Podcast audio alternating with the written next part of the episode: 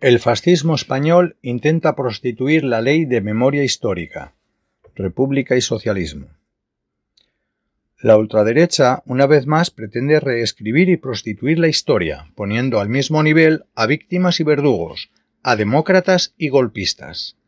En el Ayuntamiento de Madrid, el trifachito, PP, Vox, Ciudadanos, ha aprobado la retirada de la calle de los nombres de los líderes socialistas Francisco Largo Caballero e Indalecio Prieto, retorciendo la ley de memoria histórica de una forma torcicera y vergonzosa.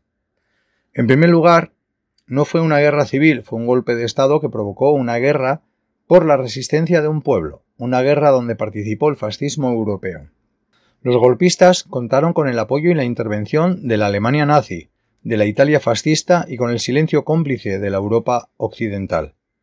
Además, Franco contaba con la Legión, la, Guarda, la Guardia Mora, la Iglesia Católica y las oligarquías. Los terratenientes, la Falange y los carlistas también apoyaron y participaron en el golpe de Estado, la guerra y el genocidio ideológico contra la República de la Esperanza que significaba el Frente Popular.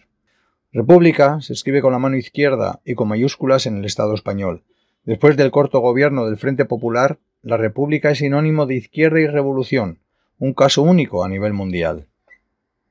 La República es una forma de gobierno que no tiene que ser de izquierda o de derecha. Ser republicano a nivel mundial no significa para nada ser de izquierdas.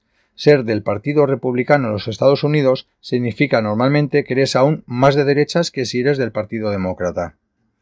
Pero en el Estado español la República asocia a la izquierda y ser republicano o ser una persona de izquierdas gracias al corto pero intenso gobierno del Frente Popular durante la Segunda República. Un corto periodo que acabó violentamente después de un golpe de Estado fascista apoyado por el fascismo italiano y la Alemania nazi. El 14 de abril se proclama la Segunda República, el primer régimen democrático de nuestra historia, que instauró un verdadero Estado de Derecho y proclamó la primera Constitución democrática de España. La Constitución de la Segunda República plasmó el principio de igualdad de los españoles ante la ley y se proclamó como una república de trabajadores de toda clase que se organiza en régimen de libertad y de justicia. El principio de soberanía, de soberanía, popular establece el sufragio universal para hombres y mujeres mayores de 23 años. La propiedad privada quedó sujeta a los intereses de economía nacional. Se constituye un Estado integral compatible con la autonomía de los municipios y las regiones. El principio de laicidad. El Estado, las regiones, las provincias y los municipios no mantendrán, favorecerán ni auxiliarán económicamente a las iglesias, asociaciones e instituciones religiosas. Además, se reconoció el, matrimonio civil y el divorcio, así como la enseñanza primaria laica, gratuita y obligatoria, y se reconoce la libertad de cátedra. La Segunda República promovió el avance de la transformación de nuestra sociedad en la defensa de las libertades individuales y colectivas y en la consecución de la justicia social. Cuando el pueblo impuso la Segunda República comenzó una etapa de cambios democráticos que con el gobierno del Frente Popular inició una serie de profundas reformas económicas y sociales a favor de la población trabajadora. En esta etapa el pueblo avanzaba de verdad en la mejora de sus condiciones de vida, y el nuevo gobierno comienza a poner límites a los privilegios y abusos de los ricos de siempre. Este sistema democrático terminó con la derrota en la guerra civil para dar paso a más de 40 años de franquismo, de represión y de retrocesos. Por este motivo, en el Estado español, al contrario que en la mayoría de los países del mundo, cuando se habla de república y de republicanos, se piensa inmediatamente en la izquierda, porque el corto espacio del gobierno del Frente Popular y el brutal golpe de Estado que mató la posibilidad de emprender el camino hacia la utopía, han dejado esta impronta en la conciencia colectiva. Por todo esto, defender la República es defender la transformación social y económica en el Estado español, y no habrá cambio real sin República, sin superar o el régimen del 78. La monarquía funciona como garantía de la oligarquía, para que todo siga igual. Me sorprende que algunos progres pongan el énfasis sobre el hecho de que la Segunda República fue una etapa convulsa donde se cometieron crímenes. Por supuesto que en cualquier etapa de transformación social ha habido violencia, Además, una parte de esa violencia debe ser achacada a los mismos que más tarde promueven el golpe de Estado contra el gobierno del Frente Popular. ¿O acaso el gobierno de la República que gobierna durante el bien el bienio negro no está en manos de la misma derecha que más tarde apoyaría el golpe? Ese es el mismo gobierno que aplasta la llamada Revolución de Asturias en 1934, pero para nada tiene que ver con la etapa que trataba de abrir el Frente Popular.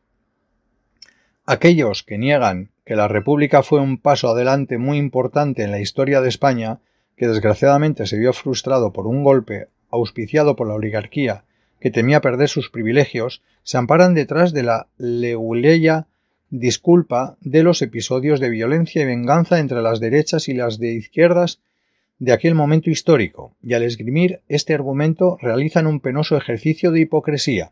Es como si en Francia se negase que la Revolución Francesa, a pesar de ser una revolución burguesa y violenta, como toda revolución que transforma verdaderamente una sociedad, fuese un gran paso para las libertades en Francia y el mundo. Hoy en día necesitamos recuperar el espíritu de aquel Frente Popular que pretendía constituir, construir la República de la Esperanza para los pueblos de España. Por todo esto, para nosotros, la lucha de la República no es solo la lucha para recuperar un régimen democrático en el que la jefatura del Estado sea elegida por la ciudadanía en las urnas y con un mandato por un tiempo limitado. Para nosotros, la lucha por la República es la lucha por conquistar un régimen al servicio del pueblo y gobernado por el pueblo, para que los derechos del pueblo, comenzando por el derecho al trabajo, no puedan ser pisoteados nunca más por la minoría de los grandes ricos. La República de la que hablamos y defendemos tendrá como principal obligación poner el poder político, económico y social al servicio del pueblo trabajador, y debe ser la herramienta para lograr que impere la justicia social. Cuando conmemoramos el 14 de abril, no solo recordamos el pasado, actuamos en el presente para construir el futuro. Ponemos las bases para la Tercera República, cuestionamos realmente el sistema, abrimos el debate para cambiarlo todo de verdad y no solo las caras en las instituciones burguesas.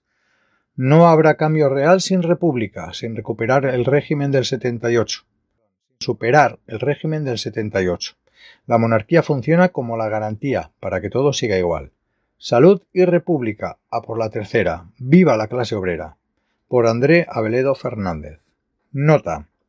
El artículo es responsabilidad de su autor o autora nosotros solo somos el medio que permite libremente expresarse a sus autores o autoras.